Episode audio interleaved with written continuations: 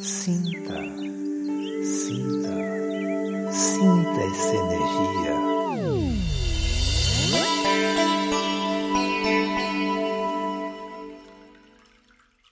Acordar, levantar, ir ao banheiro, tomar café, cumprir toda a rotina diária repetidamente.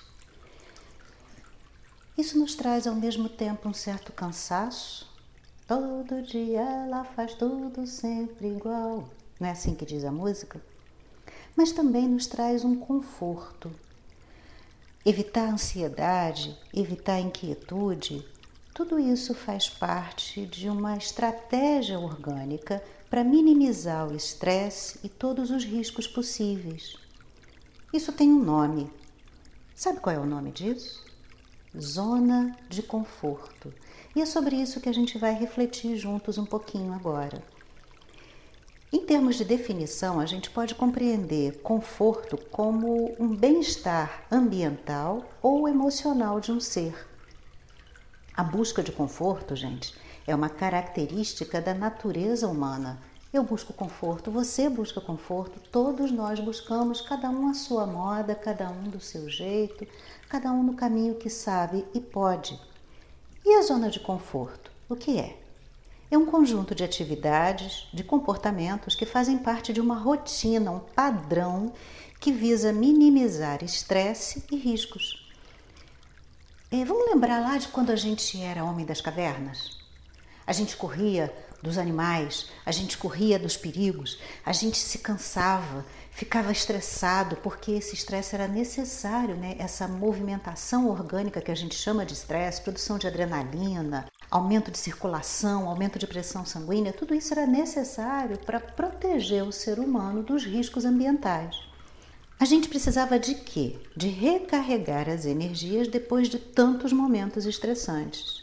Então a gente precisava entrar numa, num funcionamento de mínimo gasto de energia, um funcionamento de repetição de padrões, um comportamento em que ações, pensamentos seguissem uma linha que não oferecesse riscos ou medo. Ou seja, a gente precisava de um porto seguro. Então a gente vai chamar qualquer tipo de comportamento que consiga manter um nível baixo de ansiedade de zona de conforto. É semelhante à respiração, né? A gente corre, corre, corre, corre, corre. Quando a gente para, vai diminuindo o ritmo. Quando a gente para de correr, o que, que a gente faz? A gente respira profundamente. E essa respiração profunda informa ao nosso organismo que ele está em segurança e protegido. E aí a gente precisa saber o seguinte: que prever ou sentir que situações da vida cotidiana, já que a gente não está mais nas cavernas, né, a gente não tem mais que fugir dos tigres, dos mamutes, das tempestades horrorosas, a gente então precisa saber que prever e sentir que situações que estão sob controle traz segurança e até um certo prazer. Vamos lembrar que o nosso cérebro busca exatamente evitar desprazer. Então, uma questão de certo ou errado, ah, você tem que sair da zona de conforto, a gente tem que primeiro entender o que é isso. A gente precisa entender, por exemplo, que o útero materno, de onde a gente veio, é uma grande zona de conforto, deliciosa, macia, aconchegante. Muitas vezes o bebê quer ficar lá, não é assim? Muitas vezes a gente quer voltar simbolicamente para lá. Quero voltar invisível para dentro da barriga da mamãe. Já cantava Rita Lee.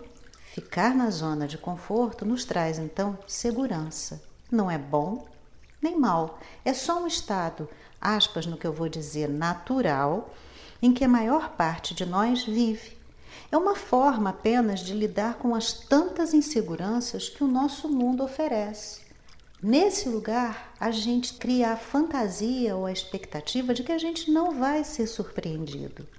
Esse lugar é importante para que a gente possa se manter num bem-estar regular. A questão não é esse lugar. A questão é: e se a gente fica apenas nesse lugar? Aí sim a gente pode criar sensações repetidas de um vazio, de uma insatisfação ou ir perdendo a nossa capacidade de adaptação diante das mudanças.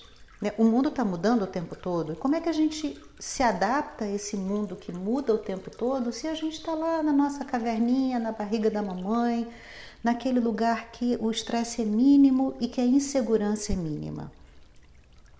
Sair da nossa zona de conforto é algo que a gente costuma associar à dor, mas ficar nela também é optar por não crescer emocionalmente, porque nela não tem novos desafios. A gente tende, de uma maneira geral, a resistir a mudanças, a resistir a novas perspectivas. Como é que é quando alguém chega para você e oferece uma visão completamente diferente daquela que você tinha pensado a respeito das verdades mais cuidadosas e carinhosamente guardadas? Não traz um impacto? Não traz uma primeira sensação, às vezes, de opa, peraí, o que, que é isso? Não, não, não, não é assim? Às vezes a gente leva um tempo, alguns um tempo maior, alguns um tempo menor, para sair desse estado e ir lá investigar, né? deixar essa curiosidade natural que nos movimenta, natural aqui no sentido de algo mais orgânico, né? Como um animal que vê alguma coisa diferente vai lá ver o que, que é. A gente leva um tempo para deixar esse movimento que é tão próprio da gente, tão próprio do organismo vivo, de ir lá ver o que, é isso, que verdade é essa, checar, conferir. Lidar com situações e tarefas que nos incomodam, por exemplo, falar em público, falar com pessoas desconhecidas, participar de alguma atividade em que a pessoa tenha que se expor, tudo isso pode fazer com que a gente levante barreiras psicológicas em nós. E como é que essas barreiras se expressam? Elas se expressam através de pensamentos que apontam para um receio de ir além. Então a gente pode pensar, por exemplo, ah, para que, que eu vou fazer isso? Não preciso disso, tá tô bem aqui, tá tudo certo. Ou então a gente pode pensar: ah, não, não, não é o momento certo ainda, ainda não estou preparado para isso, ainda não sei o suficiente, ainda não me trabalhei o suficiente. Ou então a gente pode pensar assim: não, isso não é para mim. Não, não, não, isso não é, definitivamente não é para mim. Ou a gente pensa também assim: não sei fazer, não adianta, não sei, não sei, não quero saber, tem raiva de quem sabe. Quem já não pensou assim, né? No fundo, no fundo, qual é o pensamento que baseia essas frases? E se eu fracassar? O que, que eu posso perder? Como é que as pessoas vão me ver? Esses pensamentos nos limitam e nos impelem a evitar tudo que é novo. A zona de conforto, então, funciona como um acolhimento, um abrigo, um conforto no perigo e também um impedimento para a gente seguir adiante, porque o novo é desafiador, o novo traz medo, é uma zona desconhecida, ela não tem programação, ela não tem roteiro, não tem mapa, não tem guia turístico, não tem nada disso.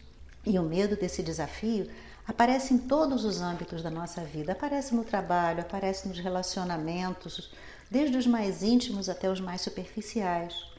Porque sair dessa zona de conforto significa um confronto com a insegurança, significa um confronto com a nossa ilusão de que a gente pode controlar o nosso mundo, de que a gente pode ter domínio total sobre os nossos atos, os atos dos outros que estão perto da gente e que tudo vai acontecer conforme a nossa programação.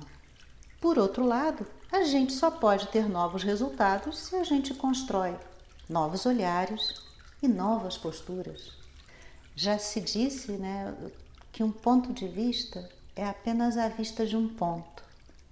E se eu vejo apenas um ponto na situação, eu me restringo a uma janelinha através da qual eu olho todo um cenário que é muito maior do que eu.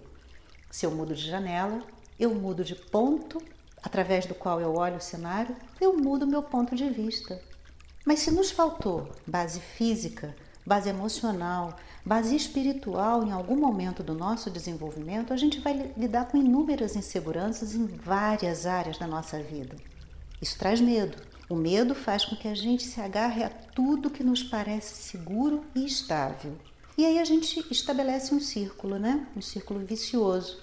Diante de uma situação que nos ameaça, a gente sente medo. O medo faz com que a gente busque proteção para não sentir medo. Essa busca de proteção faz com que a gente sinta medo de não conseguir se proteger, o que traz busca de mais proteção e assim sucessivamente. a gente fica aprisionado. A gente fica aprisionado em nós mesmos, a gente fica aprisionado na nossa caverninha que a gente criou com todo carinho e cuidado para se proteger. É como se a gente fosse entrando em cavernas dentro de cavernas, né? usando a analogia com o homem das cavernas. E aí, ao sinal menor de perigo, seja ele qual for, um olhar enviesado, que nem é para gente, mas a gente interpreta como se fosse, porque afinal de contas a gente não consegue sair do ponto de vista de que a gente é um alvo de perigo. Então, um olhar enviesado já é um sinal de perigo. Qualquer sinal de perigo faz a gente correr para os nossos abrigos subterrâneos. Sabe aqueles bunkers, aqueles abrigos subterrâneos que foram construídos na época da guerra e na época de toda a corrida armamentista nuclear? com medo de um ataque nuclear? Pois é, a gente também tem os nossos bunkers pessoais. Então, ao menor sinal de perigo externo, ao menor sinal de que a gente vai ser rejeitado, que a gente não vai ser ignorado, que a gente vai ser ridicularizado, a gente corre para esses abrigos subterrâneos. Por quê? Porque a gente se sente sem controle, a gente se sente à mercê da vida. E aí a gente vai buscar abrigo. E esses abrigos estão aonde? Esses abrigos estão às vezes na comida, às vezes no sexo, às vezes nas religiões, em posturas políticas, nos relacionamentos, né? Ah, é o amor da minha vida se eu perder. Sem você, meu amor, eu não sou ninguém. Eu morro se eu perder, né? No trabalho, trabalho, trabalho, trabalho. A gente só não busca abrigo em um lugar, que é em nós mesmos né? porque sair da zona de conforto é algo que nos expõe, é algo que nos vulnerabiliza. E aqui entre nós, nós somos vulneráveis. Não tem como a gente esconder isso. A gente não precisa sair por aí com uma seta em cima da nossa cabeça dizendo aqui, ó, eu sou vulnerável, hein, pode me atingir. Não é isso. Mas a consciência da nossa própria vulnerabilidade, aliada à consciência da nossa possibilidade de autoproteção, permitem que a gente enfrente desafios e se transforme. E a cada desafio que a gente enfrenta, a cada possibilidade de transformação que a gente constrói, a gente amplia nosso repertório de autoproteção, a gente amplia nosso repertório de autoconhecimento, a gente amplia a nossa possibilidade de ser e existir. E aí eu te convido, dá uma olhadinha, vamos pensar juntos. Como é que está a sua vida? Você está satisfeito com a sua vida? Tem algo que você gostaria de fazer, de experimentar, alguma coisa nova? Eu tô doida para aprender a andar de bicicleta porque eu nunca consegui aprender. Tô com medo? Tô. É uma besteira? Aparentemente sim, mas é me permitir sair da zona de conforto de eu vou para onde eu quero a pé, tem ônibus, tem táxi, tem tudo, mas eu não tenho o prazer de andar em cima de uma bicicleta e eu quero me proporcionar isso. Então a gente pode começar por coisas pequenas. A gente pode começar, por exemplo, mudando o nosso trajeto para o trabalho. A gente pode começar a experimentar comer coisas diferentes, ver tipos de filmes diferentes, ouvir outra estação de rádio, ouvir uma playlist completamente nova. A gente pode se aventurar. Será que a gente conhece a extensão da nossa zona de conforto? Será que cada um de nós conhece os efeitos que ela produz em nós? Será que a gente sabe efetivamente lidar com o fato de que a gente não controla a vida? Será que a gente confia em nós o suficiente para traçar e percorrer um caminho fora do habitual e, através desse caminho, construir outros pontos de vista? Eu convido você e me convido também a essa aventura. Porque sem esse desafio, a gente fica exatamente no mesmo lugar, fazendo todo dia tudo sempre igual. E a gente é mais, a gente pode ir além. Então vamos, vamos juntos. Vamos sentir juntas essa energia de se propor a abrir para o novo, com carinho, com cuidado. A gente não precisa se atirar. A gente pode ir devagar, cada um de nós, do seu próprio jeito. Que a gente possa sentir essa energia gostosa de abrir janelas novas para o cenário, de abrir paisagens novas no nosso coração. Vamos juntos. Um grande beijo.